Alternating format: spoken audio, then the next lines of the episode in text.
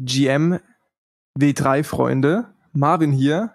Und in der heutigen Podcast-Folge widmen wir uns dem Thema Luxusgüter und Fashion X, NFT und Blockchain.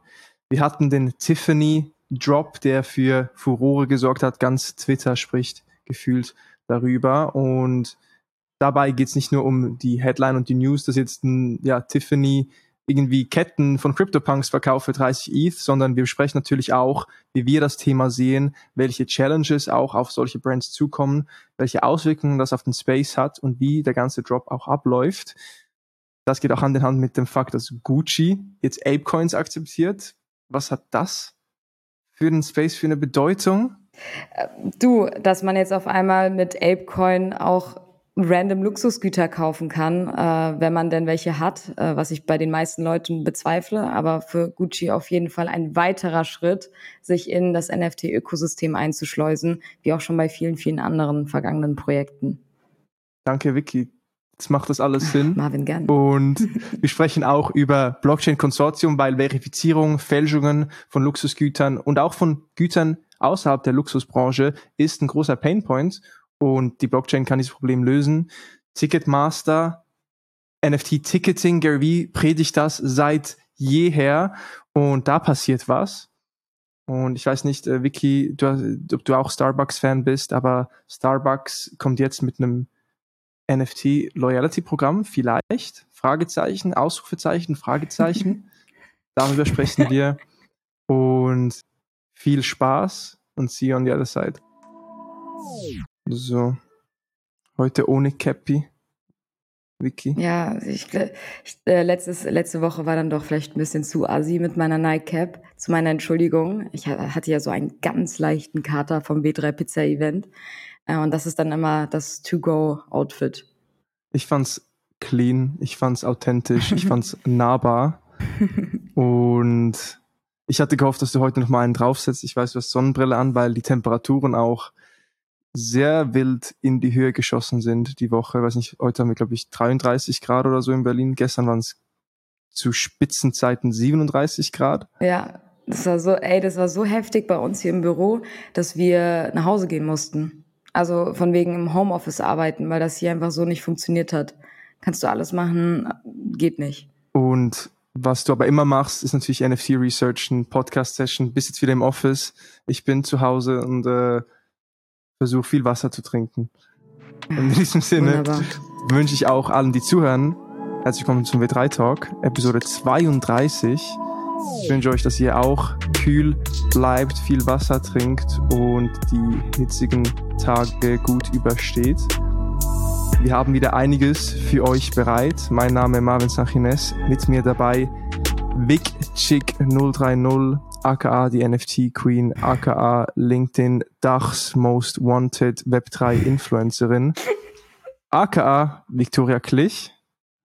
Und wir starten wie immer, Vicky, mit der Frage an dich, unsere Web3 Pionierin. Was geht gerade bei euch im Fund? Was geht mit der Konferenz? Was hast du für Updates zu berichten? Ich werde mich, glaube ich, nie an diese Intro gewöhnen. Ähm, muss ich ganz ehrlich sagen, ich muss immer schmunzeln, was dir da so durch den Kopf geht. Ähm, aber deswegen bist du ja auch der perfekte Sparring-Partner hier. Ähm, Updates aus dem Fund. Ich hatte es ja letzte Woche schon angeschnitten, dass wir wirklich gerade sehr stark daran arbeiten, ähm, den Fund größer zu machen. Also heißt auch wirklich Pitch Deck, Thesis, äh, wie investieren wir wo rein.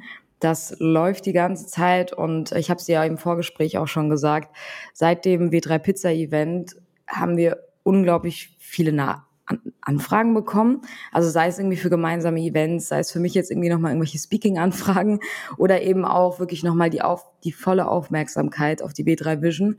Das kommt vielleicht auch ganz gut mit äh, dem Marketing, was wir gerade komplett ausfahren. Aber ich habe das Gefühl, dass diese Woche nochmal besonders gut lief und äh, wir da echt sehr, sehr gut vorankommen. Mittlerweile habe ich auch echt das Gefühl, wir haben so ganze deutsche Web3-Community bei uns versammelt, sei es als Speaker, als Aussteller oder eben, weil wir auch vor allem die Communities incentivieren durch Gewinnspiele und äh, generell auch in unseren Gruppen immer voll laut sind. Und ich habe echt das Gefühl, das wird so ein ganz, ganz großes in Real-Life Get-Together da vor Ort äh, also ganz nach, nach dem Ethos von, von Community Building. Ich freue mich da mega drauf. Es war äh, eine echt anstrengende, aber echt erfolgreiche Woche und das nimmt alles immer, immer mehr Gestalt an. Es sind ja auch nur noch ähm, sechs, fünf, sechs Wochen bis zur Konferenz hin. Und wie es halt so immer ist, viele Sachen passieren dann erst auf den letzten Drücker. Da muss man noch ein bisschen länger arbeiten. Aber das, das ist so ein bisschen das, was die letzten Tage passiert ist. Richtig gut. Also Fund wird größer, Konferenz steht vor der Tür, 21. 22. September, geht echt nicht mehr lange. Side-Events, ist da irgendwas geplant? im Rahmen der Konferenz oder? Wir werden also ähm, von unserer Seite planen wir jetzt kein Side-Event, sondern was wir halt machen, ist eine Standparty. Sprich am ersten ähm, am ersten Abend wollen wir eben bei uns auf der Fläche gemeinsam mit ähm, Female Pleasure Society äh, eine fette Standparty veranstalten. Dazu wird es auch bald noch ein paar mehr Infos geben, weil die liebe Vanessa äh, auch zu uns in den Podcast kommt und äh, da wahrscheinlich noch ein bisschen mehr drüber sprechen wird.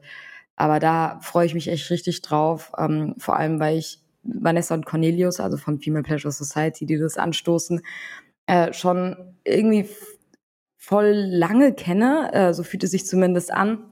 Äh, auch wenn es erst Anfang des Jahres wahrscheinlich so war, dass wir uns das erste Mal so richtig getroffen haben. Aber die Community ist klein, man trifft sich immer auf jedem Event gefühlt. Äh, irgendwo deutschlandweit oder in Lissabon haben wir uns auch getroffen, in New York. Und dadurch halt umso cooler, dass die jetzt auch bei uns auf die Konferenz kommen und einfach Bock haben, eine echt coole Veranstaltung zu schmeißen. Ähm, deswegen, das ist so dann, ich sag mal, unser offizielles Side-Event. Speaker-Dinner planen wir auch, aber alles, was darüber hinaus läuft, würde ehrlicherweise unsere Kapazitäten übersteigen. In der Planung ist es schon anstrengend genug, eine Konferenz zu planen. Ähm, und deswegen äh, ist das auf jeden Fall etwas, worauf man sich zumindest schon mal freuen kann. Sehr nice. Hey, hier kurze Werbeunterbrechung. Nein, wir bewerben nicht ein externes Produkt, noch nicht. Schreibt uns, wenn ihr Interesse habt, mit uns zu kollaborieren, sondern unsere Konferenz W3 Vision am 21. und 22. September in Köln auf der Demexco. Wir haben eine eigene riesige Fläche. Wir haben unglaubliche Speaker von Rarible, High Snobiety, Colibri Games, Agentur Boomer und vieles mehr. Und wir suchen weitere Speaker, wir suchen Aussteller und wir möchten einfach Welle machen und euch da dabei haben. Von dem her, checkt die Webseite ab, w3.vision, schreibt uns auf LinkedIn, in den Discords, erzählt euren Kindern, euren Eltern, euren Enkeln und ja, das ist es. Wir gehen zurück in die Folge. Danke euch, GG. Und jetzt, wenn wir schon von kleiner Community sprechen, wir geben euch ja auch immer den Impuls, an alle, die zuhören, uns Fragen zu stellen und dann eben diese Fragen aus der Community gerne auch im Podcast besprechen. Und da gab es eine Frage von Diana. Diana, ist das Diana, also Diana, die ja, Diana genau. Podcast ja. mit uns, Diana, Diana ja, Eder. Genau. Big Shoutout. ja, ähm, das ist gestern so voll spontan reingekommen. Und zwar hat äh, die da, liebe Diana, auch nochmal ein Shoutout von mir, sind ja schon sehr viel in Kontakt und tauschen uns aus. Und sie hat auf ähm, die neueste Podcast-Folge von uns reagiert, die wir released haben in den vergangenen Tagen, wo es unter anderem auch um Virtual Fashion und um Hypeware geht. Hypeware von About You haben wir ja schon immer mal wieder angeschlagen. Und äh, interessanterweise meinte sie, schön, dass ihr das nochmal angesprochen habt, weil du musst mir was erklären. Ich verstehe nicht, was ich damit machen kann. Hat mir dann ein Foto geschickt, wie sie schon ihr erstes AR-Filter-Oberteil trägt, als Foto also als, als Foto äh, bekommen hat und weiß jetzt nicht, was sie damit machen soll. Und ich war erstmal voll verwirrt, weil ich dachte, hä, warum hast du das? Warum habe ich das nicht? Ich bin auch Teil des Newsletters äh, und habe mich direkt mit meiner E-Mail beworben, um da halt, wenn es was gibt, Bescheid zu bekommen. Äh, die meinte, es ist im Spam gelandet, also kann es bei mir natürlich auch sein, dass ich es gelöscht habe, die Opportunity. Und ähm, sie wusste nicht so ganz, was sie jetzt damit macht oder wozu das jetzt eigentlich ist, was man mit diesem Kleidungsstück machen kann, ob man das irgendwie auch auf Snapchat nutzen kann, äh, wie es ja eigentlich angedacht war. So ist zumindest die Kommunikation auf der Website, dass das wirklich ein AR-Filter ist, den du überall hin mitnehmen kannst. Und ich habe es mir jetzt dadurch auch schon als meine erste persönliche Hausaufgabe für den nächsten Podcast aufgeschrieben, dass ich dadurch, dass ich gestern Abend nicht mehr wirklich die Zeit hatte, mich jetzt äh, damit mal auseinandersetzen möchte, das irgendwie nachträglich machen oder mal gucken, ob ich die E-Mail vielleicht nicht doch finde und das mal selber ausprobieren und einfach mal schauen, was steht eigentlich auf der Website oder was wurde die ganze Zeit kommuniziert und was kann man jetzt letztendlich wirklich damit machen ähm, und dann das quasi mit, mit in die nächste Folge reinnehmen. Okay, das heißt, wir haben die Frage, aber noch nicht die Antwort. ja, genau. Das ist, wir haben die Fragen, wir haben noch nicht die Antwort. Ich wollte es nur mal mit reinnehmen, damit ich hier schon mal sagen kann, ich mache das bis nächstes Mal, weil dann muss ich es machen. Jetzt hast, ähm, jetzt hast du wirklich äh, Public Accountability. Wie mit dem New genau York Vlog, so da, Vlog dazu machst, ne? Gibt's, hast du oh, da noch mal was geplant? Du hast ja da auch so, du hast ja da auch so eine Zwischenlösung gefunden. Schlussendlich haben wir dich nicht äh, öffentlich gesehen, wie du in die Kamera sprichst, aber du hast nochmal eine schöne Summary ja. gemacht. Also lassen wir so durchgehen. Wenn ihr das nicht gesehen habt, checkt das, das YouTube-Video von Wiki ich ab. Ganz schrecklich, dass, ich finde es ganz schrecklich, dass du das jetzt gerade ansprichst. Äh, Exposure mich doch hier nicht so. Aber ähm, nein, diesmal werde ich es wirklich machen. Also das ist ja auch etwas, liegt mir auch nahe, wirklich herauszufinden, was, was es eigentlich damit auf sich hat. Vor allem, weil wir so oft schon drüber gesprochen haben und äh, ich es einfach nicht mitbekommen habe dann. Ja, Nee, finde ich äh, cool, dass du das trotzdem hochgeladen hast. Und wenn wir jetzt gerade vielleicht kurz von Social Media und so auch schon sprechen, ähm, eine Sache, die mir gerade in den Sinn gekommen ist, was ich gerade erlebe, eine kleine Frustration, die ich habe, die auch so ein bisschen aufzeigt, wie wir halt immer noch im klassischen Social Media Umfeld von einer zentralen Instanz abhängig sind, ist, dass ich mich vor zwei Tagen auf Instagram einloggen wollte und dann kommt, ey, dein Account wurde suspendiert. Du kannst innerhalb von 30 Tagen Einspruch einlegen, ansonsten wird dein Account permanent gelöscht. Und ich denke mir so, okay, was ist los? Äh, ich habe gar nichts gemacht. Ich habe, ich weiß nicht, ob es dran liegt, dass ich ein NFT als Profilpicture habe. Keine Ahnung. Ich habe Einspruch eingelegt. Es steht, dass du innerhalb von 24 Stunden Feedback kriegst. Nichts gekriegt seit drei Tagen jetzt. Und ich kann nicht einloggen. Es gibt keinen Support, den ich äh, direkt nochmal anschreiben kann.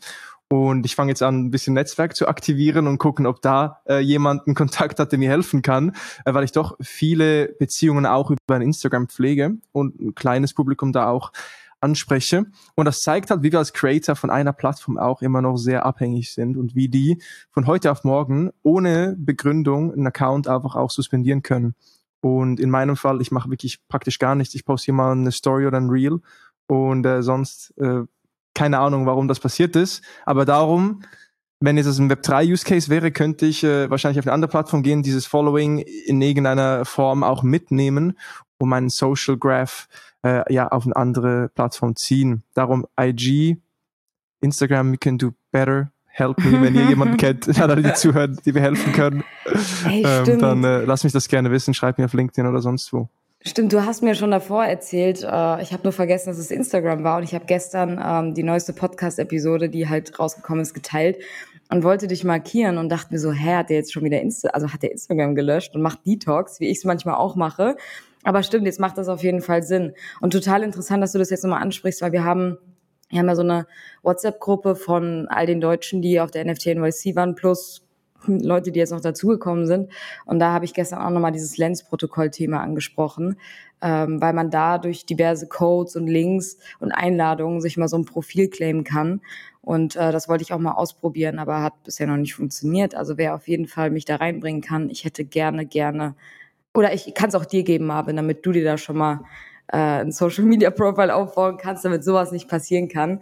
Ich ein zweites sehr, Standbein. Ja, genau, eben. Also ähm, das ist echt eine sehr, sehr interessante Situation und zeigt halt auch einfach mal wieder, dass das eben auf zentralen Servern passieren kann und dezentral eben nicht, außer man wird gehackt.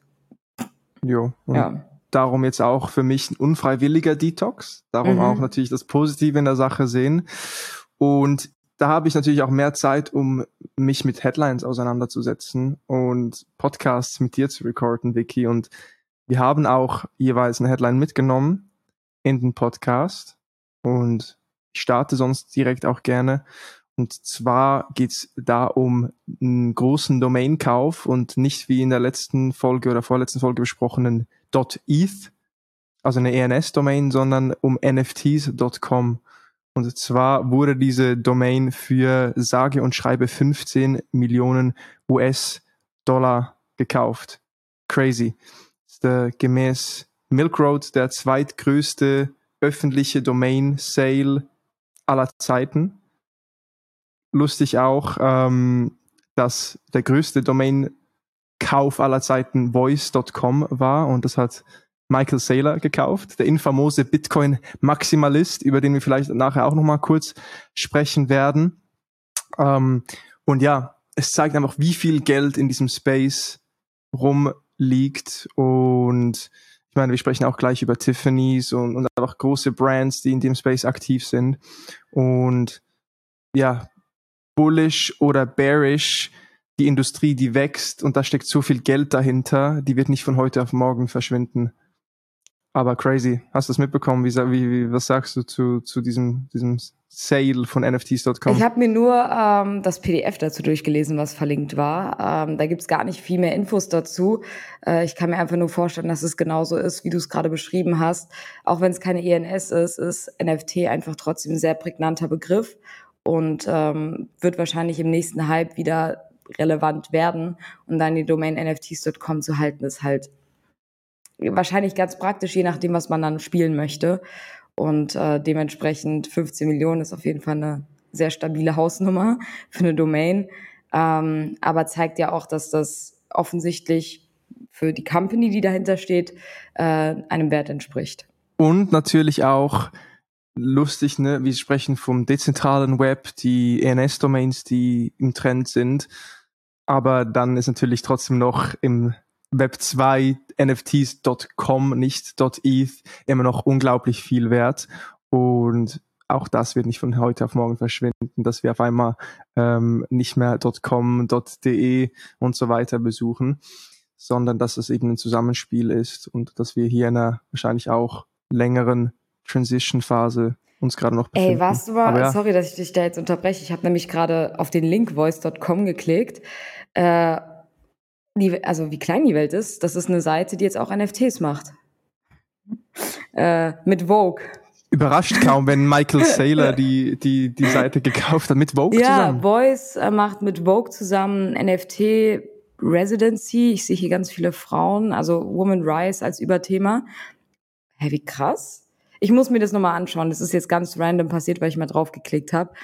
Aber ja, es sind ganz viele Profiles von People of Color, also halt nur Frauen, äh, die mit hoher Wahrscheinlichkeit irgendwas Besonderes in diesem Space machen. Ah, NFTs verkaufen. Ah, geil.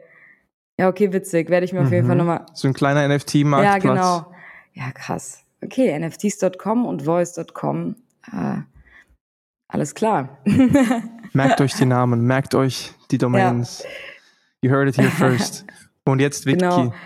Deine Headline. Meine Headline, uh, High Fashion Brand Gucci is now accepting Apecoin. Also total random. Ähm, überrascht mich auch nicht, weil Gucci, wie auch schon mehrmals in Podcast-Episoden oder im Newsletter erwähnt, ganz viele verschiedene Sachen in diesem Space schon ausprobiert hat, sich immer wieder positioniert und ähm, passend wie das Tiffany-Thema, was wir gleich ansprechen werden, ähm, sich jetzt einfach irgendwie die neue Möglichkeit sucht, eine ganz bestimmte Zielgruppe anzusprechen. Und äh, zwar Apecoin, also die Currency aus dem ganzen Yuga Labs äh, Board Ape Yacht Club Ecosystem. Ehrlicherweise irgendwie voll unnötig. Also warum sollte ich mit Apecoin bezahlen wollen? Aber du kannst eben bei Gucci mittlerweile, zumindest in Nordamerika, auch mit noch zwölf weiteren Cryptocurrencies bezahlen. Darunter halt ganz normal Bitcoin, Ether, ähm, Dogecoin, Shiba und ähm, all diese, ich sag mal, Top 10, Top 20 Coins. Und das hat eben auch dazu geführt, dass Apecoin in den letzten 24 Stunden erstmal 15 Prozent hochgesprungen ist.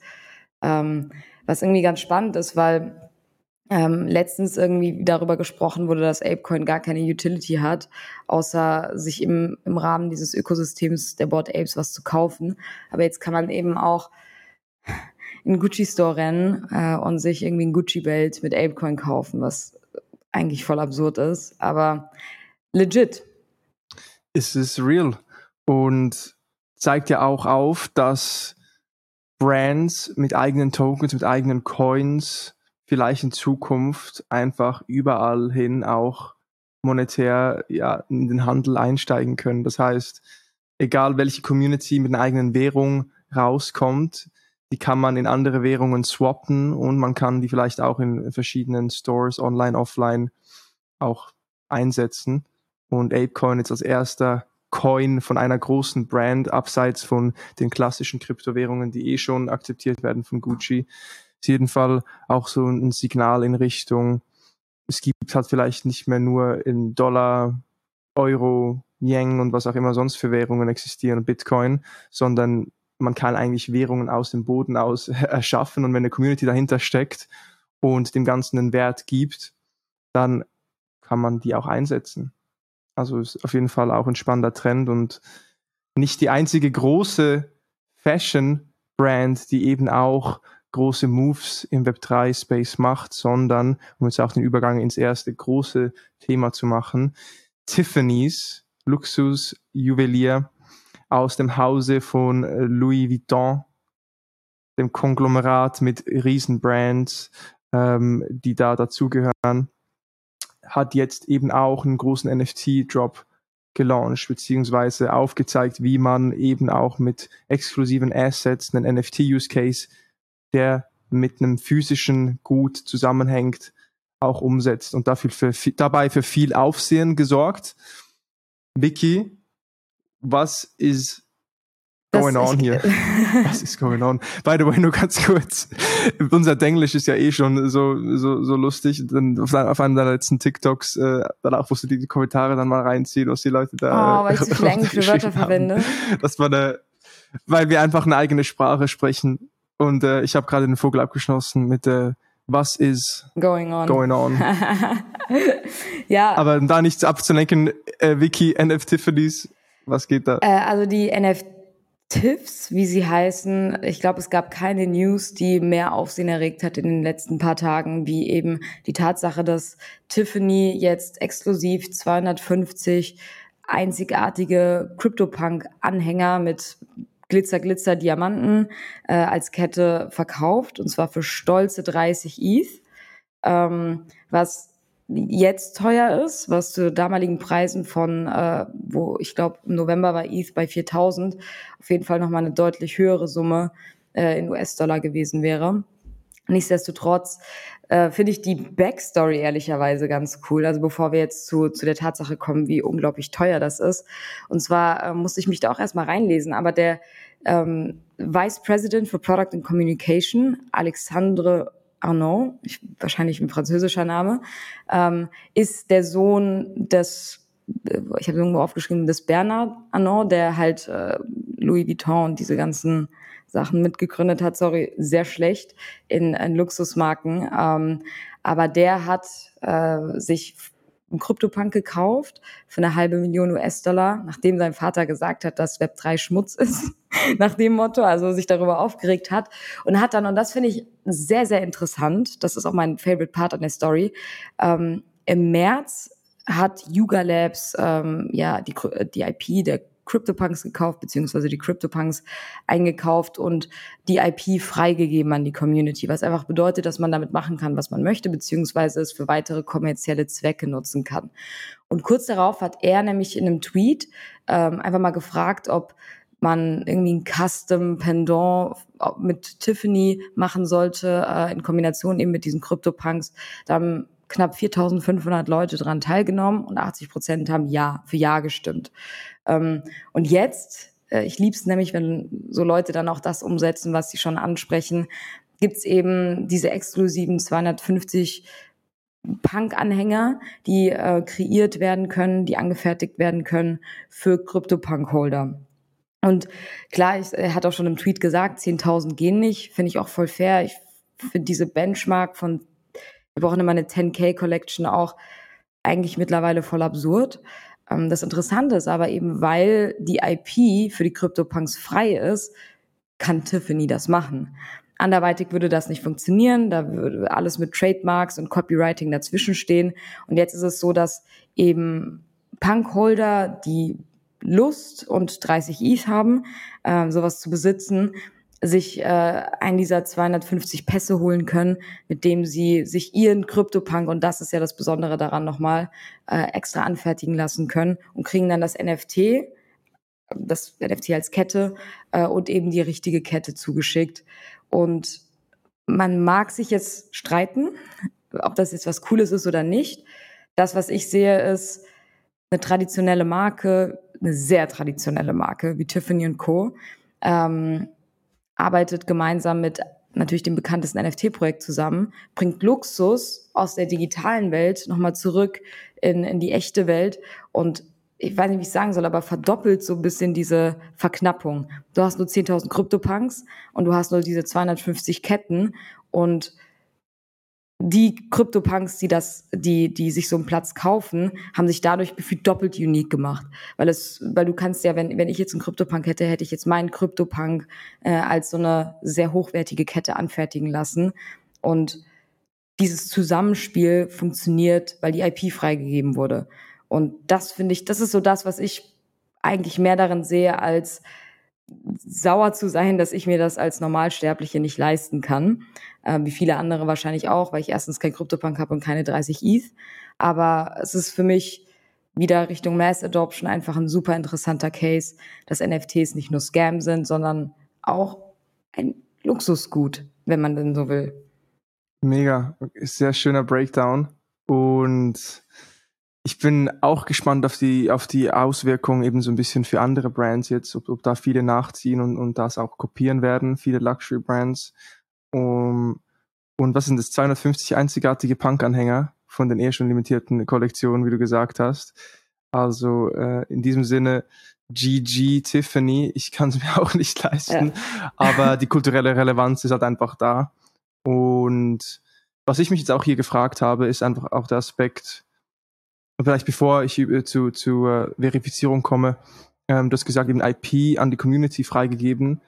Ist das jetzt das gleiche wie äh, bei den Nouns beispielsweise, das ist ja das CC0-Protokoll, ne? oder bei, hast du da Infos, wie das bei Tiffany's funktioniert? Und Kevin Rose hat mit den Moonbirds ja auch noch was bekannt ja. gegeben. Krass, dass du jetzt alles zusammenwirfst, aber äh, genau das ist vielleicht gut, das nochmal zu erklären. Also das, was die äh, Nouns-Kollektion, äh, über die wir auch immer mal wieder sprechen, ähm, ausmacht, ist eben dieses CC Zero, was einfach bedeutet, dass du selbst wenn du keinen Noun als NFT besitzt, was sich auch normale Menschen einfach nicht leisten können, äh, weil die jeden Tag für über 100 ETH äh, geauctioned werden. Jetzt habe ich schon wieder so ein englisches Wort benutzt. Aber ähm, da kannst du eben auch, könnte ich jetzt, ich habe keinen Noun, aber ich kann trotzdem die Nouns nehmen und irgendwas damit machen. Also sprich, ich kann, ich glaube, das hat sogar irgendjemand nicht Kevin Rose, egal, ähm, als, als Cap gemacht. Also der hat irgendwie so ein paar Caps gedruckt und da sind so Nouns drauf. Jack Butcher genau, war das. Genau, genau, ich wusste es doch. Von Visualize Value. Genau, und ja. das geht, ohne dass du dich strafbar machst oder irgendjemand dafür haften muss. Der Unterschied ist jetzt eben, bei den äh, bei den CryptoPunks viele NFT-Projekte geben auch die IP raus. Das machen die Board Apes auch. Nur darfst du deinen eigenen Ape benutzen. Also du darfst jetzt nicht einfach ohne zu fragen, in Anführungszeichen, die, ähm, die Bilder anderer Apes für deine kommerziellen Zwecke benutzen. Aber wenn du einen bestimmten Ape oder einen bestimmten CryptoPunk besitzt, dann darfst du das als Logo für deine Company nutzen oder sowas. Und das machen wir zum Beispiel jetzt für unseren Fund mit den Clones auch. Da haben wir jetzt auch sowohl IP als auch 3D-Files wird noch cool, aber wollen uns damit auch irgendwie was Cooles äh, so als Cover nehmen. Und genauso kann das Tiffany jetzt auch machen und deswegen eben auch die Punk-spezifischen Anhänger für eben die Leute, die ein Crypto-Punk besitzen und damit die IP, äh, um das an Tiffany freizugeben. Äh, weil sonst könnten die das auch nicht machen. Das, äh, da macht man sich eben strafbar. Also da muss man stark unterscheiden und äh, um kurz auch nochmal darauf zurückzukommen, was du gerade über Kevin Rose gesagt hast. Ich will jetzt die Zuhörerinnen und Zuhörer nicht verwirren, dass wir jetzt ganz viele Sachen in einen Topf werfen, aber ähm, den Tweet habe ich unmittelbar vor diesem Podcast gelesen, dass eben Kevin Rose auch ein sehr bekannter Entrepreneur aus der Web2-Welt, ähm, Founder der Moonbirds-Kollektion und des Proof Collectives, fundamentale Brands und Namen im Web3-Space eben jetzt auch die Moonbirds Collection zu einer CC0 Collection macht, was jetzt für jemanden wie Jack Butcher bedeutet, ich besitze keinen Moonbird, äh, aber darf jetzt zu meinen fancy Nouns Caps jetzt auch noch äh, Moonbirds T-Shirts drucken lassen und kann mich an der ganzen Moonbirds Collection bedienen, ohne dass ich jemanden fragen muss. Und das ist halt für mich Web3 Fundamentals. Ähm, das muss man sich erstmal trauen, dass man das, was man erschaffen hat, wofür es Trademarks gibt und Copyrights, dass man das einfach rausgibt und Leute machen können damit, was sie wollen. Ähm, vielleicht gibt es da irgendwelche Grenzen, die gesetzt werden müssen, aber letzten Endes hast du nicht mehr dein Gut, sondern du gibst es an die breite Öffentlichkeit frei, was einfach auch zu geilen Growth-Effekts führen kann. Ähm, ist ja auch eigentlich geiles Marketing, wenn Leute es äh, responsible nutzen. Aber normalerweise ist es ja so, dass man auch an sowas mitverdienen kann, wenn man denn möchte. Und da entscheiden sich ja die Creator da wirklich aktiv dagegen. Ja, auch ein, ein mutiger Schritt, der vor- und Nachteile wahrscheinlich mit sich bringt auch. Genau. Ich denke, es ist gerade auch zu unterscheiden, so wenn du jetzt ein Moonbird hältst und jemand anderer kann jetzt deinen uniken Moonbird nutzen, um eben T-Shirts zu drucken, dann ist vielleicht die erste Reaktion, ah, scheiße, irgendwie der, der nutzt jetzt mein einzigartiges Gut, was nur mir gehört, wo ich extra Geld dafür bezahlt habe, was auf der Blockchain nachweisbar ist, was bringt mir das überhaupt? Aber wenn man sich dann überlegt, okay, wenn jetzt äh, Social Media Plattformen wie Twitter, Instagram, was auch immer noch dazu kommt, wenn du da NFTs als Profile Pics zum Beispiel hinterlegst und da auch das mit einer Verifizierung über die Blockchain stattfindet, das heißt, die Leute sehen dann auch, ob das wirklich dein NFT ist oder nicht, dann ist das schon mal ein Use Case, wo du immer noch als Holder natürlich davon profitierst, das echte Profile Pic zu besitzen. Ähm, und wenn durch das Marketing von anderen, die einfach jetzt deine IP-Rechte nutzen, dein Moonbird so zu, zu einem Trend wird oder aber auch angesehen wird, ähm, auch das kann natürlich dem Ganzen nochmal einen Wert zu, zusprechen und dann wollen die Leute auch das Original besitzen, weil man es eben als Profilbild für die eigene Identität nutzt. Kann natürlich auch ein Negativeffekt sein. Was, wenn irgendjemand äh, mit äh, komischen Absichten und, und, und fragwürdigen Aktionen dein NFT nutzt, ist ja auch nicht unbedingt ein cooler Look, wenn jetzt auf einmal alle mit Moonbirds irgendwelchen weg ja. ähm, fabrizieren. Das frage ich mich auch tatsächlich. Ich weiß nicht, ob da jetzt irgendwas geregelt ist. Also wie schützt du dich da vorne? Ja, da kannst du halt ja. auch niemanden, das ist ja genauso schlimm wie bei dir mit Instagram. Du kannst halt niemanden fragen, weil dir keiner hilft, gefühlt. Und weil es einfach öffentlich ja, ist, da vertraut man im Web 3 gerade halt immer noch auf die Gutmütigkeit von Menschen. Aber ich glaube, sowas verfällt immer, je mehr, je, je breiter die Masse wird und je weniger Connections zu, den, zu den Leuten hast. Ich bin sehr gespannt. Ich habe bisher bei den Nouns glücklicherweise noch von keinen negativen Fällen gehört. Ähm, aber es liegt auch einfach daran, ey, diese ganze Community und die Szene ist halt einfach noch so klein. Viele helfen sich und meinen es gut, aber wie sich das letztendlich auswirken wird. Ich glaube, deswegen trauen sich auch viele nicht, sowas zu machen. Und Kevin Rose hat echt auch einen langen Thread gemacht, wo er darüber spricht und über seine Absichten. Ähm, und er müsste es ja mit am besten wissen, was für eine Überwindung das sein muss, wenn du in der Web2-Welt Startups und Ideen mitgegründet und aufgebaut hast, die immer geschützt hast, weil es dein Gut ist und jetzt auf einmal sagst, und die Moonbirds waren ja nie CC0, sondern werden es erst jetzt, diese Transformation durchmachst und einfach dein Baby in die weite Welt gibst, sage ich jetzt einfach mal. Auf jeden Fall können wir auch gerne den Thread in die Show Notes packen. Und vielleicht um den Gedanken noch abzuschließen, das war jetzt eigentlich ja nur der Identitäts-Use-Case, der visuelle Use-Case. Klar, wenn du den Moonbird nicht besitzt, bist du trotzdem nicht Teil der Community, hast keinen Access, den nur NFT-Holder kriegen, kannst nicht an die Events gehen, ähm, du kriegst keine Airdrops, wenn irgendwie Airdrops an Moonbird-Holder rausgehen. Also die ganzen Benefits und der ganze Access, den du über den NFT kriegst, den hast du ja nicht, wenn du den, den Moonbird nicht hältst. Das heißt, es geht jetzt wirklich nur um die kommerzielle Nutzung in Form von halt dem Design, dem, dem visuellen Aspekt dieses Moonbirds oder des Namens des Newsbird, äh, Moonbirds gegebenenfalls.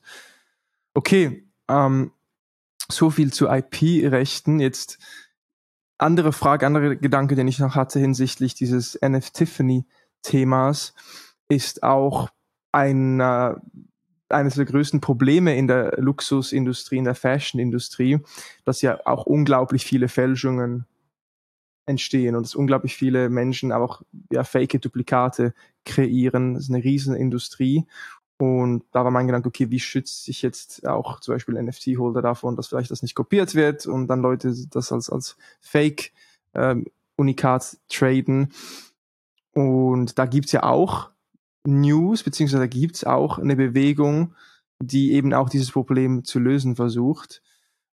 Vicky, du hast da mit Melanie gesprochen von, von Mercedes-Benz und die hat dir ein bisschen Insights gegeben, aber wie können denn Luxusbrands jetzt auch dieses Thema Fälschungen und Verifizierung von Luxusgütern wie können Sie das Thema ja, lösen? Äh, sauberer Übergang hier schon wieder. GG an dich, wirklich. Ähm, aber genau, also es ist wirklich nach wie vor, es ist ja auch unabhängig von ähm, den äh, Tiffany und Co. Anhängern schon immer für Luxusmarken ein Problem gewesen zu verifizieren, dass etwas echt ist. Selbst wenn es mit einem QR-Code geschützt ist, sowas lässt sich ja mittlerweile so leicht fälschen. Ähm, dass äh, da, darüber habe ich irgendwie viel zu spät erfahren und habe es auch erstmal gar nicht gecheckt. Und zwar hatten wir mal so ein, so ein Ape-Dinner hier in Berlin. Und da habe ich die Melanie, die bei Mercedes-Benz äh, in, ich sag mal, der NFT-Abteilung arbeitet, ähm, mal gesprochen beziehungsweise der Nate hat sich da nochmal ausführlicher drüber unterhalten und mir das weitergegeben, dass es eine Art Aura-Blockchain-Konsortium gibt. Ich dachte, das wäre einfach eine Blockchain, auf die Luxusmarken ihre NFTs publishen, sodass du halt auch nochmal so ein geschlossenes Ökosystem hast, wo sich alle Luxusmarken wohlfühlen. Und habe dann jetzt irgendwie in dem Zusammenspiel aber nochmal darüber gelesen und gemerkt, okay, das ist einfach nur ein Zusammenschluss der ganzen, also wirklich gefühlt allen Luxus-Fashion-Brands, Mercedes als, als einer der jüngsten Mitglieder nochmal dazugekommen, die äh, sich einfach zur Aufgabe gemacht haben, äh, diesem Problem nachzugehen und sich, ich sage jetzt mal, dabei zu unterstützen und auch die nötigen Software-Skills zu liefern, um ähm, solche Produkte, also auch Real-Life-Produkte auf der Blockchain zu verifizieren. Weil wenn du zu jedem physischen Produkt, wie auch immer das aussehen mag, kann auch über so einen NFC-Chip laufen, das passende NFT hast, was auf der Blockchain liegt und eben nicht fälschbar ist, wenn es Teil der originalen Kollektion ist, hast du immer einen Beweis, dass ähm, etwas echt ist. Und ich habe also bei uns in den Notizen jetzt halt einen Tweet hinzugefügt, den ich gesehen habe von einer Dame, die bei Prada was gekauft hat und dann eben dieses Zertifikat von diesem Aura Blockchain Konsortium rausholt und einfach zeigt, okay, das ist eine Prada Tasche, die über dieses ganze Ökosystem verifiziert ist, dieses Zertifikat innehält und dass es echt ist. Und das ist halt für mich ein total interessanter Use Case, eben auch für Luxusmarken. Wie gesagt, es ist wieder sehr exclusive, aber dass, wenn man sich wirklich anschaut, wer da Mitglied ist, das offensichtlich ein Thema ist, was alle interessiert und alle daran auch interessiert sind, die Blockchain-Technologie zu nutzen, um dem Thema entgegenzuwirken. Und ich kann mir auch vorstellen, dass jetzt beispielsweise, wenn du diese Kette bekommst, die ist an NFT gebunden, das wahrscheinlich auch von dieser, von diesem Konsortium. Ich weiß nicht, ob das, gibt es dafür auch ein anderes deutsches Wort oder heißt das wirklich so? Konsortium, Verbund. ja, äh, ja, so genau, das, also dass das von dieser Organisation das dann halt auch als echt zertifiziert wurde. Und ähm, ich kann mir halt sehr gut vorstellen, dass wenn das ein Use Case ist, der jetzt immer weiter funktioniert und was hinzukommt, ist, dass im Rahmen dieser Gruppe und Organisation die Unternehmen sich auch austauschen. Und das sind alles traditionelle Unternehmen. Also ich finde es ja schon krass genug, dass Gucci so viel in diesem Space macht. Aber dass die alle Web 3 nicht direkt als Scam abstempeln, dass die Krypto nicht direkt als Scam abstempeln und einfach auch wirklich handfeste Use Cases rausziehen aus der Technologie, ist für mich ja total der bullische Case. Und das finde ich unglaublich spannend. Ich meine, Mercedes, jetzt um auf, auf die Melanie wieder zurückzukommen und wo sie arbeitet, hat ja jetzt auch mehrere Sachen im NFT-Space gemacht, nicht zuletzt diesen G-Wagon-Drop und ähm, sich da auch als sehr, sehr große Marke zu versichern, dass etwas auch authentifiziert wird, ähm, ist für mich eigentlich ein logischer Schritt und dementsprechend auch wenn ich das so ein bisschen weird finde, dass äh, Luxusmarken gemeinnützig in Anführungszeichen zusammenkommen ähm, und das auch eher nach etwas Exklusiven klingt. Wie gesagt, es ist ein Use Case und das ist das, worauf ich schaue. Ja, und ein sehr wichtiger Use Case. Ich würde gerne die Technologie dahinter noch ein bisschen besser verstehen. Das heißt, wenn jetzt jemand irgend so ein, ein Luxusgut in der Hand hält, okay, ähm, wenn es jetzt nicht über NFC-Chip ist, wie genau wird das jetzt nachgewiesen ähm, über Check die Blockchain? Ja, okay, das, hab, äh, wenn ihr es checkt, lasst uns wissen. ja, bitte, unbedingt, weil ich kenne das nur mit NFC-Chips. Das läuft ja auch bei diesem Artefakt-Hoodie jetzt so, den man äh, sich physisch forgen konnte, also den auch zugeschickt bekommt. Aber ich weiß auch nicht, wie es sonst ablaufen soll, ob du, also ich müsste mich da vielleicht auch noch mal ein bisschen mehr mit beschäftigen. Es macht in meinem Kopf zumindest gerade noch nicht so viel Sinn, irgendeinen anderen Case ja. zu verwenden. Ja, ein bekanntes Projekt, was ich schon länger verfolge, was auch dieses Problem der, das, der Supply Chain und eben auch der Echtheit von Gütern löst, ist der V-Chain also ist kein Financial Advisor, aber es ist eine, eine ziemlich große Chain, die eben auch gerade dieses Problem lösen oder zu lösen versuchen und auch schon mit vielen großen Brands kollaborieren. Und die haben auch beim Tweet von Gucci bezüglich Apecoin, glaube ich, kommentiert mit sehr vielen Upvotes, dass äh, sie mit Gucci gerne zusammenarbeiten hinsichtlich ähm, diesem Problem der Fälschungen und der Verifizierung von Gütern. Aber, um auch hier wieder einen Übergang zu machen, Luxus und Fashion sind nicht die einzigen Nischen, die mit Fälschungen zu kämpfen haben und sind ja auch eher Nischen, die für eine kleinere Gruppe zugänglich sind und gerade für alle, die sich jetzt äh, das, die ersten paar Minuten des Podcasts angehört haben und denken, ja cool, äh, aber ich kaufe mir jetzt keinen NF Tiffany und Gucci Bags sind jetzt auch nicht so mein Ding. Es geht natürlich auch über diese Use Cases hinaus, gerade auch was Verifizierung und weitere Benefits angeht. Und da ist ein sehr spannendes Thema, was auch von vielen Gurus schon früh äh, im Rahmen des NFT-Hypes angesprochen wurde, das Thema Ticketing, also wirklich Tickets, sei es für Konzerte, sei es für die Bahn, dass man halt auch Tickets in Zukunft, so die Prognose, in Form von NFTs abbildet, weil man eben auch hier Fälschungen vermeidet, weil man hier vielleicht auch Benefits an die NFT-Holder ausspielen kann, weil es ein Prestige-Play ist, wenn du nachweisen kannst, dass du an einem Konzert warst und dann da vielleicht eben, wie wir es mit POAPs kennen und POAPs bei uns auch machen, ähm, dass du das aus Prestige-Sicht natürlich auch einsetzt und eben vielleicht auch in Zukunft belohnt wirst, wenn du an gewissen Events warst.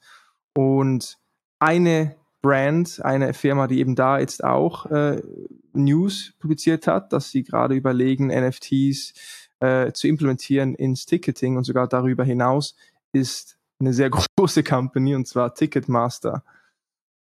Vicky, was macht Ticketmaster mit NFTs oder was hat es da auf sich mit, de, mit, dem, mit, dieser, mit dieser News? Ja, ähm, wie du es schon angesprochen hast, äh, ein super interessantes Thema, was für mich ein absoluter No-Brainer ist für den Use Case von NFTs. Und ich schon sehr, sehr oft gehört habe, warum macht das eigentlich noch keiner? Also warum ist das nicht der Use Case, der schon länger irgendwie in Bearbeitung ist? Und jetzt gab es dann wirklich das, ich sage jetzt mal offizielle Announcement, oder inoffizielle Announcement von Ticketmaster, die eben ein Jobposting für einen Product Manager of NFT Ticketing Tooling äh, rausgegeben haben. Also ganz normal auf LinkedIn kann man sich, wenn man das denn möchte, oh, ich habe auch Product Management studiert, also wenn der Fund nichts wird, dann kann ich mich ja für sowas bewerben, ähm, dass, dass man sich eben... Bis, dafür, äh, bis dahin hast du zu viele Speaking, Speaking Anfragen, Vicky. Du kommst da aus dieser Web3-Influencer-Bubble nicht ja. mehr raus, das ist dein Backup. ja, das äh, ist natürlich auch nur ein Spaß gewesen. Ich, ich liebe meinen Job so sehr, aber ich finde das äh, super interessant, dass sich echt eine sehr, sehr große Brand jetzt da aufmacht und versucht herauszufinden, okay, wir sehen abseits des Hypes nach wie vor einen nachhaltigen Use Case, möchten uns dem jetzt widmen und möchten jemanden einstellen, der das mit uns gemeinsam anstößt. Und da wahrscheinlich im Lead ist, also im besten Fall eine Person, die sich da so ein bisschen auskennt, weil, und darüber habe ich gerade nachgedacht, es ist zwar ein No-Brainer, aber es ist auch eine sehr krass überwältigende Aufgabe, wenn du wirklich aus deinem klassischen Businessmodell einfach Tickets über PDF, QR-Code, E-Mails, wie auch immer rauszugeben, äh, jetzt nochmal ein komplett neues Infrastrukturproblem lösen möchtest, und zwar auf einmal die Blockchain nutzen, um NFTs als Tickets rauszugeben. Das klingt für uns jetzt erstmal total logisch, so mach doch einfach nach dem Motto. Aber ich glaube, das ist ein bisschen schwieriger, ähm, als man sich das so vorstellt, weil du also klar, auf der einen Seite machst du erstmal NFTs, packst die auf die Blockchain, die repräsentieren Ticket. Das kannst du dann im besten Falle mit Token Proof verbinden.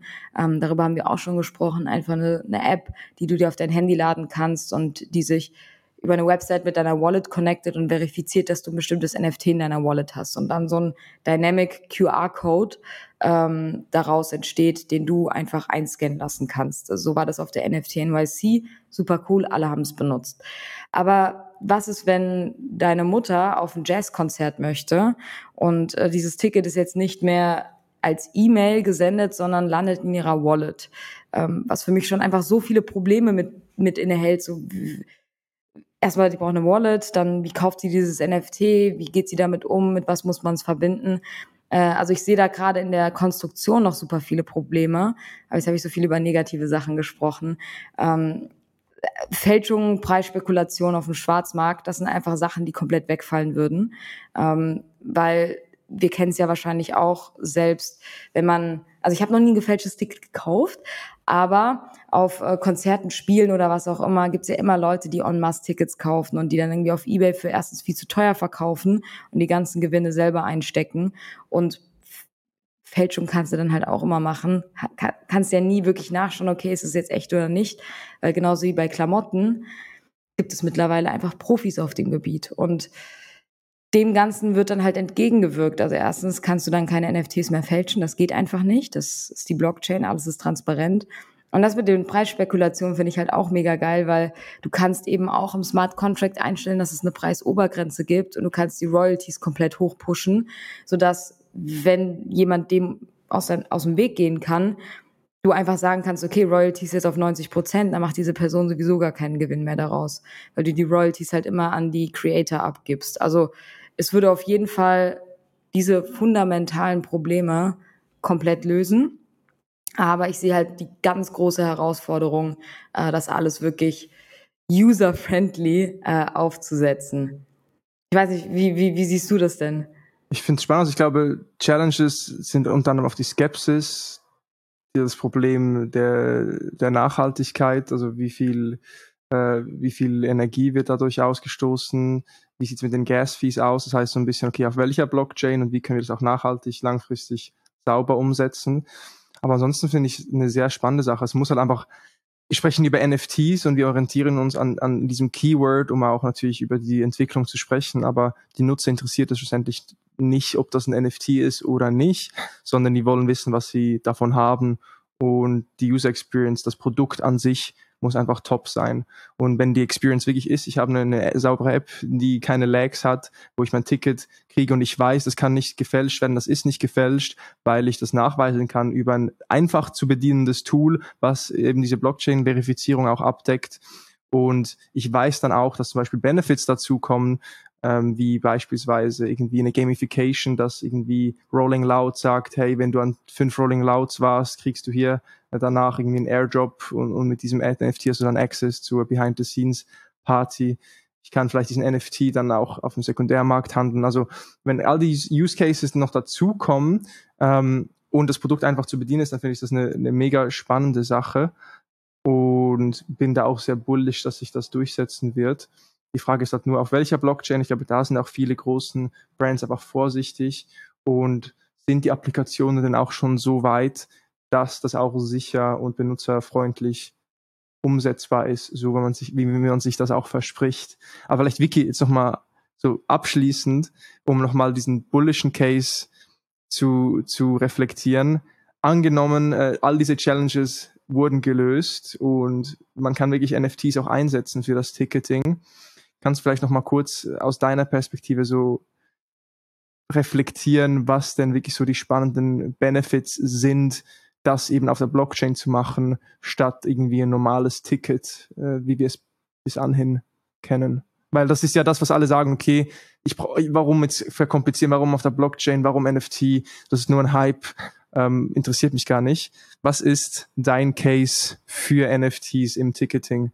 Ja, also ähm, ich finde, man kann so viele kreative Sachen damit machen. Ähm, jetzt mal erstmal der große, große Vorteil für die Veranstalter. Du kannst einfach tracken und nachvollziehen, wer auf deinem Event war, also wer auch wirklich da war, sich nicht nur ein Ticket gekauft hat und hast durch die Wallet eben direkten Kommunikationskanal. Das heißt, alles, was irgendwann Airdrops angeht, kannst du direkt an die Wallet schicken, die äh, das damals initial gekauft hat, weil diese ganze Tr Transaction History eben auch auf der Blockchain transparent wiederzufinden ist. Und für die ganzen, ich sage jetzt mal, wenn es ein Konzert ist, für die ganzen Creator auch super spannend, weil diese NFTs können dann auch irgendwie an Loyalty-Programm gebunden werden oder eben äh, Collectibles von einer Kollektion sein, die sie irgendwann releasen und dir die Möglichkeit geben, mal früher bei einem Albumdrop dabei zu sein oder 50 Prozent aufs nächste Konzert zu bekommen. Und das funktioniert teilweise auch schon im Web 2, aber es ist einfach viel effizienter mit NFTs. Und äh, um wieder so ein bisschen auf diese Collectible und Bragging Rights zu kommen, dein Ticket ist ein NFT und das kannst du benutzen, um erstmal zu zeigen, dass du dabei warst. Du warst da. Das machen Po-Ups jetzt auch, theoretisch, aber das ist halt nochmal etwas bisschen cooleres, sage ich jetzt einfach mal. Und äh, wer weiß, welche Incentives du irgendwann auch noch da dran setzen kannst. Das Geile bei NFTs ist immer, du kannst mit geilen Artists zusammenarbeiten. Du kannst ein Ticket, ein Ticket kann ein Video sein, ein Ticket kann ein GIF sein. Du, ein Ticket kann ein exklusives Beeple Art Piece sein, was jetzt zufälligerweise äh, ein Künstler also ein Artist auf der Stage gemeinsam mit Beeple kreiert hat. Du kannst das in so vielen verschiedenen Ecken und Ebenen denken und es ist einfach viel interaktiver und viel cooler auch auf der User-Seite plus Community-Seite natürlich auch noch und wie ich es jetzt gerade schon gesagt habe, für den Veranstalter halt auch einfach mit so vielen positiven Sachen verbunden, ähm, sei es eben durch das Tracking und eben die, die Vermeidung von Fälschung. Also für mich ist das absoluter geiler Case und das wirklich das einzige Problem ist wirklich die ganze User Experience und die Infrastruktur. Aber das ist etwas, wo ich schon sehr oft darauf angesprochen wurde, ist, warum gibt's sowas noch nicht? Warum macht das keiner?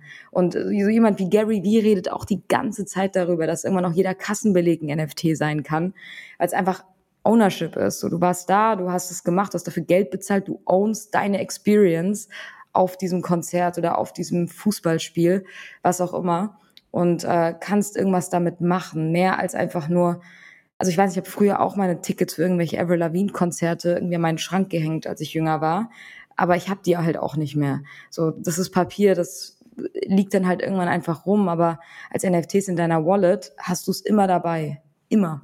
Und äh, wer weiß, für was du es benutzen kannst. 100 Prozent, ich kenne es selber, eben sei es irgendwie ein Konzertticket oder alleine schon ein Flugticket. Da gab es zum Teil irgendwie, ah, erster Flug nach Amerika, da habe ich das Ticket irgendwie in meinem Zimmer, als ich kleiner war, irgendwie irgendwo aufgehängt. Ich habe das Ticket nicht mehr. Ja, Interessiert mich vielleicht auch nicht mehr so krass. Ähm, aber einfach eine Riesenbibliothek zu haben mit all den Tickets, all den Transaktionen. Man muss halt eine Lösung finden, um das datentechnisch eben nachhaltig zu ja, gestalten. Ja.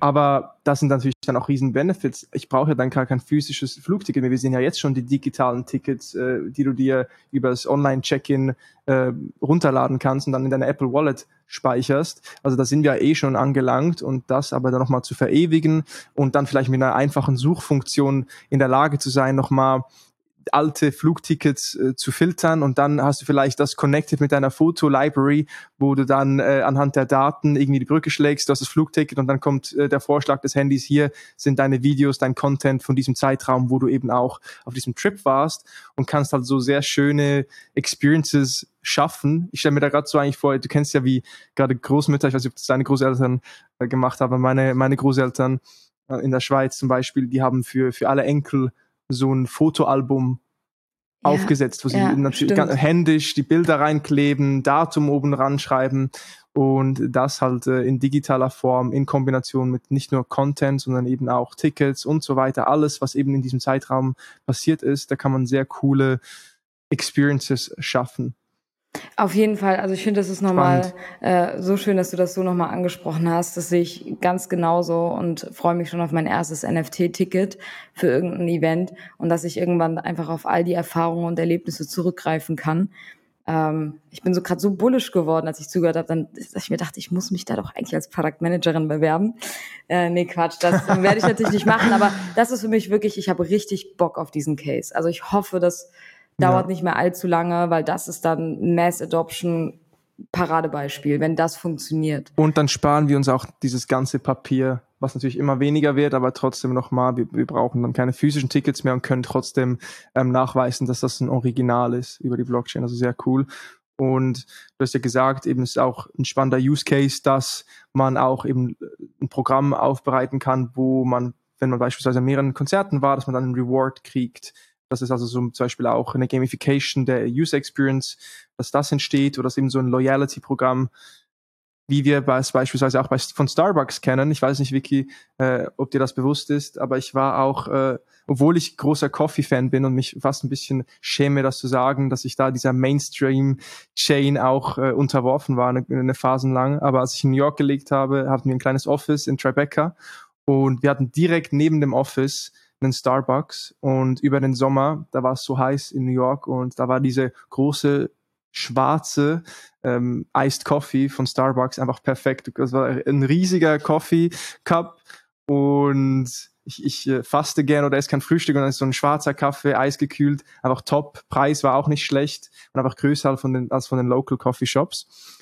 Und ich hatte da diese Starbucks-App in New York und jeder Kauf, den ich gemacht habe, wurde da eingetragen auf der App und ich habe da immer Points gekriegt und es hat richtig Spaß gemacht, diese Points zu stacken und mit der Zeit hatte ich dann immer wieder all, ein, all, alle Woche, alle zwei Wochen konnte ich dann einen kostenlosen Kaffee beispielsweise auch ähm, mir von, vom Coffeeshop holen. Und warum sage ich dir das alles? Einerseits, weil es zeigt, okay, diese Gamification und Loyalty-Programme, die gibt's schon, die funktionieren. Die Starbucks-App hat, glaube ich, 27, 28 Millionen aktive User, die auch wirklich Rewards jeden, jeden Monat kriegen.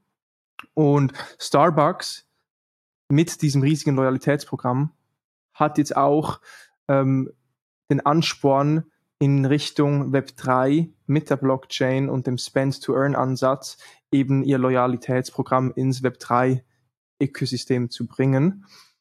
Und da, Vicky, gerne den Coffee Cup in deine Hand. Was hat Starbucks da vor? Was wissen wir zu dem Case? Was ist da bekannt? Ich finde, ich finde, du hast die Intro schon eigentlich so perfekt gemacht. Äh, also du musst aufhören, immer meine, meine Nein, also es, also ich finde, es, es entertaint mich ja auch. Also ich bin zwar ähm, Podcast mit Co-Host, aber für mich ist das gerade auch, ich höre da gerne zu und denke mir so, ah, smart, smooth. Ähm, ich wollte dich nämlich gerade fragen, ob du so ein Startup, äh, Starbucks Loyalty Member bist oder warst, weil ich hatte halt wie jeder andere früher wahrscheinlich auch so eine Phase während der Schulzeit, wo man immer bei Starbucks war mit seinen Freunden und irgendwie diese Java-Typ Chocolates der damaligen Zeit getrunken hat. Äh, super ungesund, aber das war so ein Ding damals und dementsprechend immer bei Starbucks gewesen, mittlerweile halt auch einfach nicht mehr.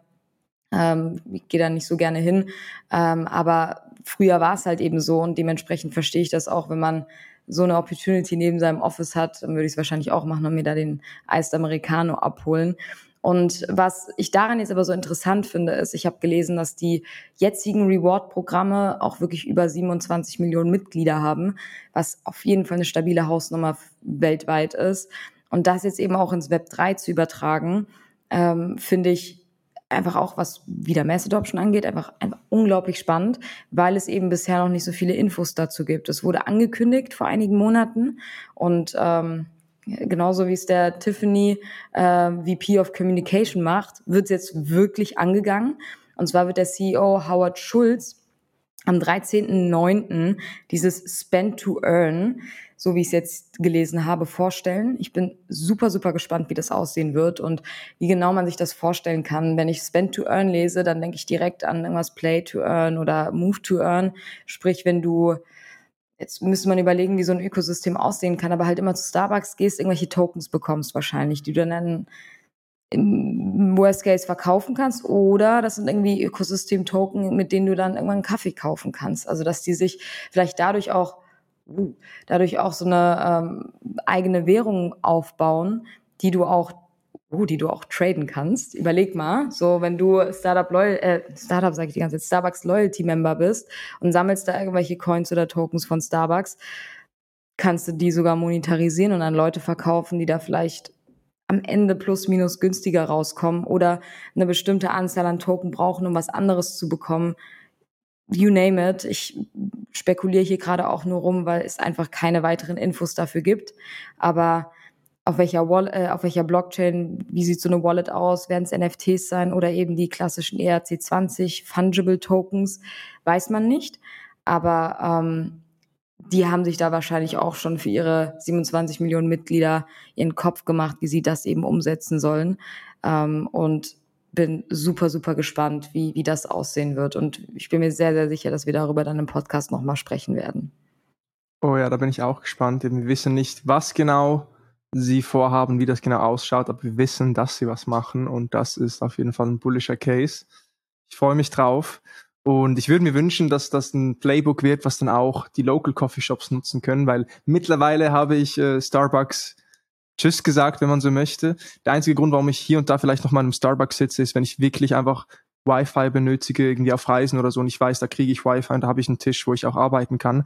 Ansonsten hier in Berlin ist sowieso Local Coffee Shop Mecca Und da wünsche ich mir bei jedem Coffeeshop, wo ich bin, dass die irgendwie auch ein einfach zu nutzendes Reward-Programm hätten.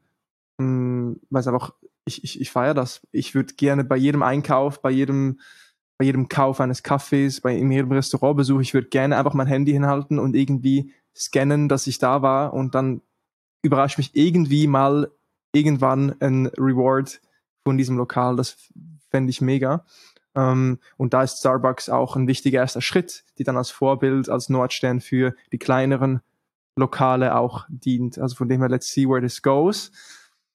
Um jetzt auch in Richtung Ende der Session zu kommen, weil wir auch wieder einiges besprochen haben, Vicky. Wie gehabt, ein kleiner Wochenschau-Rückblick. Ihr kennt das Spiel, du kennst das Spiel, Vicky. Fünf kurze, schnelle Snacks zum Abschluss. Bitte einmal Wochenschau-Musik. Heute präsentiert euch Victoria Klich die Web3 News in Snackform. Und wir starten mit dem Funding der Woche. Vicky, Funding der Woche. Ähm, und zwar hat äh, die Crypto-Venture-Firma Variant 450 Millionen US-Dollar für zwei neue Venture-Fonds geraced, um eben Web3-Startups zu ähm, supporten, sei es äh, neue Startup in der Seed-Round oder eben Opportunity-Checks äh, eben aus ihrem Portfolio, da nochmal ein bisschen Geld nachzuschießen. Und es ist so eine krass hohe Summe, aber wieder ein bullischer Beweis dafür, dass an so eine Art von Ökosystem geglaubt wird und dass viele Leute da bewusst ihr Geld reinstecken. Wahrscheinlich tun sie es auch alle A16Z nach, auch wenn die ein bisschen weiter sind. Aber für mich wieder ein sehr, sehr interessantes Funding der Woche. Mega interessant. Und jetzt möchte ich aber über etwas sprechen, was nicht ganz so positiv ist, und zwar über den Fail der Woche. Vicky, was lief gar nicht gut diese Woche? Es ist leider, leider wieder Solana. Ähm, eigentlich eine geile Blockchain, aber andauernd ist da irgendwas, andauernd drückt der Schuh. Und es gab jetzt in den letzten Tagen Hackerangriffe auf Solana-Wallets, wo einfach ganz viel Geld rausgezogen wurde. Ich glaube, insgesamt sind 8000 Wallets betroffen gewesen. Und keiner wusste so richtig, was abgeht, weil es super easy war für die Hacker, das Geld rauszuziehen, weil die Private Keys offensichtlich sichtbar waren. Ähm, das wurde jetzt, also es wurde, wurden über 6 Millionen US-Dollar ähm, geklaut, vielleicht auch ein bisschen mehr jetzt mittlerweile. Und Schuld daran sein soll die Slope Wallet, was einfach eine Browser-Extension ist, so wie wir es bei Metamask auch haben, die äh, für die Solana-Blockchain zur Verfügung steht, dass da irgendwelche Fehler passiert sind. Also es war eigentlich wenn ich es jetzt richtig verstanden habe, nicht unbedingt die Schuld des Solana-Ökosystems, sondern von dieser Wallet. Nichtsdestotrotz, das, was die Leute lesen, ist schon wieder ein Solana-Fail. Kritik, Kritiker sagen, dass Privacy und Safety immer noch wichtiger ist als Speed und leider ist das wieder auch etwas, was äh, ja das vielleicht auch unterstreicht. Schade. Ich habe gar nicht meine Phantom Wallet gecheckt, ob da auch alles raus ist. Keine Ahnung. Hm, aber auf jeden Fall gar nicht schön und das ist halt auch eine der Gefahren im dezentralen Web gerade auch. Okay, jetzt zum nächsten Thema, um wieder auch ein bisschen das ganze, die ganze Stimmung wieder auf, aufzufrischen, wieder ein bisschen positiver ähm, zu quatschen. Haben wir eine Innovation der Woche, Vicky? Wurde irgendwas äh, Spannendes Innoviert? Gibt es das Wort überhaupt? Innovation der Woche. Innoviert. Äh, innoviert bestimmt nicht, aber äh, ich weiß, was du meinst. Und zwar, das ist komischerweise passt das ganz gut und ist so das Komplementäre zum Fell der Woche. Äh, und zwar hat Metamask ähm, jetzt das User Interface geändert, wenn man mit anderen Smart Contracts interagiert.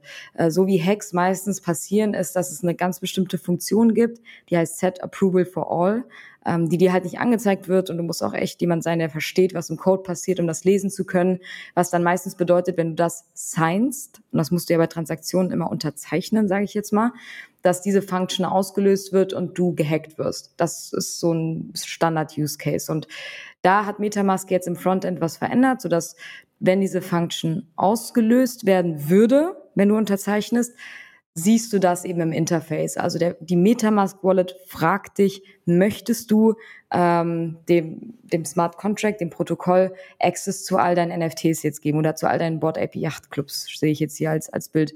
Also so dass du zweimal überlegen musst, warte mal, warte mal, was? Und das dann eher nicht unterzeichnest, als wenn das die ganze Zeit läuft und du verstehst es halt nicht. Und das ist für mich sehr geil. Also freut mich sehr, dass es jetzt sowas geben wird. Sehr nice coole Sache. Und um auch dieses Momentum beizubehalten, jetzt der NFT-Drop der Woche. Der Drop ist noch nicht gewesen, aber ich musste irgendwo diese Headline unterbringen, ganz dringend. Äh, und zwar werden die Cover der Hörspielserie der drei, also die drei Fragezeichen zu NFTs, also zu digitaler Kunst. Als ich das gelesen habe, ich bin ja auf der T-Online-Website, ne? Ähm, alles Tradition, Tradition und Web 2 finde es so geil, dass es ist wahrscheinlich das erfolgreichste Hörspiel der Welt. Also die drei Fragezeichen kennt hier im deutschsprachigen Raum eigentlich jeder. Äh, und dass eben jetzt die Cover der Grafikerin Eiga Rasch zu den Büchern und den Hörspielen als NFT-Kunst verkauft wird. Und jetzt eben auch äh, meine ganze Kindheit, die drei Fragezeichen, ähm, in irgendeiner Form auch ins Web 3 kommen. Die drei Fragezeichen. Mega. Legendär. Genau. Früher immer Legendär. langen Autofahrten vor dem Einschlafen.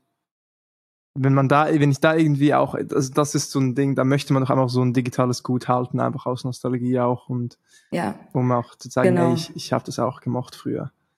Mega. Sehr cool. Und jetzt zum krönenden Abschluss. Vicky, noch ein feines Content-Häppchen. Was ist dein liebster Artikel oder dein liebstes Content-Piece der Woche? Yes, yes. Ähm, theoretisch habe ich zwei. Ich habe nur eins hier reingemacht, aber für alle, die die ETH-CC-Reihe von Bankless noch nicht gehört haben, unbedingt anhören. Sind jetzt nochmal fünf Folgen dazugekommen, a 20 Minuten. Geiler Content von den verschiedensten Leuten aus der Krypto-Bubble. Und Bankless hat sich da wirklich die größten und die Creme de la Creme gezogen, um einfach mal kleine Updates für deren Ökosysteme zu präsentieren. Hat mir mega Spaß gemacht zuzuhören. Nummer eins. Und Nummer zwei, ähm, ist von High Snobiety. Äh, Celebrity NFTs that are actually good. Ähm, einfach nochmal eine Zusammenfassung von all den Promi-NFTs, die rausgekommen sind, eine kleine Beschreibung dazu. Haben wir bei unserem Newsletter drinne und ironischerweise machen wir uns so ein bisschen über den Bella Hadid Drop lustig, aber der Bella Hadid Drop ist ja auch drinne. Ähm, ich finde den aber nicht gut, also einfach nur meine persönliche Meinung. Nichtsdestotrotz nochmal eine echt geile Übersicht, was es eigentlich in den letzten Wochen und Monaten gab ich glaube, der einzige normale Drop hier drin ist der von Edward Snowden, äh, der auch für mich sehr sinnstiftend ist. Und darüber hinaus nochmal Shoutout an High Snobiety. Wir haben den Head of High Snobiety, Jürgen Alka, bei uns auch auf der W3 Vision Stage. Head of NFT, Head of NFT für High Snobiety, genau. Sorry, ich glaube, ich habe gerade einen Hänger gehabt. Äh, bei uns nochmal auf der W3 Vision Stage und ähm, ja, freue mich, dass High Snobiety erstens auch tief im Game ist und bei uns auch noch vertreten. Love it. Schöner Abschluss. Die Ressource findet ihr ebenfalls in den Show Notes. Und damit sind wir am Ende angelangt der heutigen Session. Vielen Dank an alle, die zugehört haben. Vielen Dank auch an dich, Vicky, für dein Web3 Knowledge. Und wenn ihr Feedback, Fragen habt, dann schreibt uns die gerne via LinkedIn im Discord. Und die Konferenz kommt bald, seid ihr dabei, schreibt uns, was wünscht ihr euch?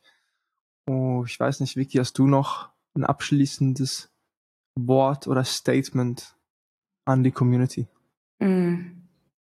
Ähm, ich würde einfach nur mal dir danken äh, für, für das coole Podcast-Co-Host sein äh, und dass ohne dich wahrscheinlich diese Struktur hier nicht so smooth ablaufen würde. Ähm, und ich freue mich, dich heute Abend mal wieder live zu sehen. Wir haben uns echt lange nicht gesehen in Person.